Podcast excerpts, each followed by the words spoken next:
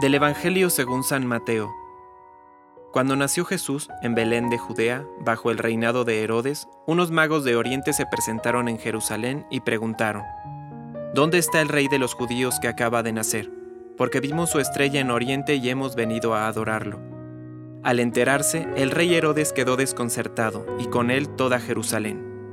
Entonces reunió a todos los sumos sacerdotes y a los escribas del pueblo para preguntarles en qué lugar debía nacer el Mesías. En Belén de Judea, le respondieron, porque así está escrito por el profeta. Y tú, Belén, tierra de Judá, ciertamente no eres la menor entre las principales ciudades de Judá, porque de ti surgirá un jefe que será el pastor de mi pueblo, Israel.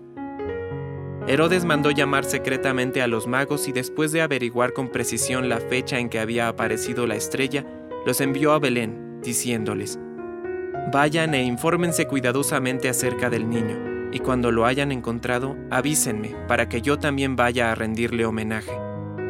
Después de oír al rey, ellos partieron.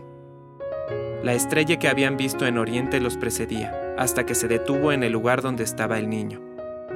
Cuando vieron la estrella se llenaron de alegría, y al entrar en la casa encontraron al niño con María, su madre, y postrándose le rindieron homenaje. Luego, abriendo sus cofres, le ofrecieron dones, oro, incienso y mirra.